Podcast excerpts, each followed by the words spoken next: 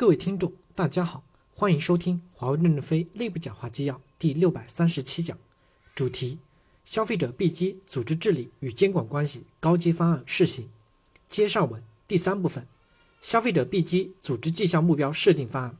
为简化管理，聚焦关键的经营结果，消费者 B 机的组织绩效目标聚焦在多产粮食、增加土壤肥力和风险管理方面。消费者 B 机整体组织绩效目标的框架设计如下：多产粮食指的是当期经营成果权重占比百分之七十，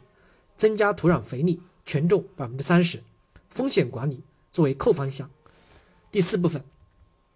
消费者 B 机合规与监管的方案一，内部合规管理以财报内控、流程内控为基础及范围展开。一点一，GPO、RCO 发布流程保留权利清单。并明确各级各类组织的流程授权，定期进行流程合规审查或稽查。一点二，流程内控按年度成熟度管理目标进行达标管理。一点三，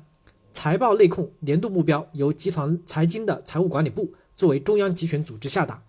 一点四，清单外的内部合规事项由 B 机和区域相关组织基于授权，最终协商并决策。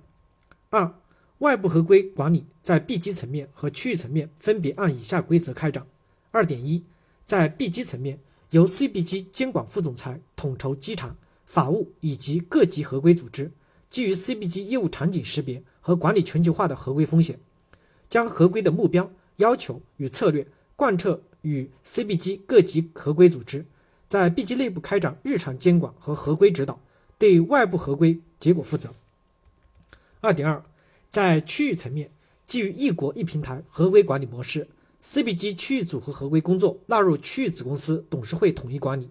以代表处 CFO 协调会议为平台，承接并落实子公司董事会的统一性合规管理目标，并基于 CBG 的业务管理的不同场景实施分类管理，采取相应的合规管理措施。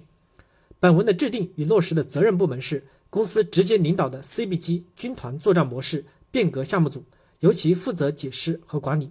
报送董事会成员、监事会成员，抄送公司全体员工。本文刊发于二零一九年四月四日。感谢大家的收听，敬请期待下一讲内容。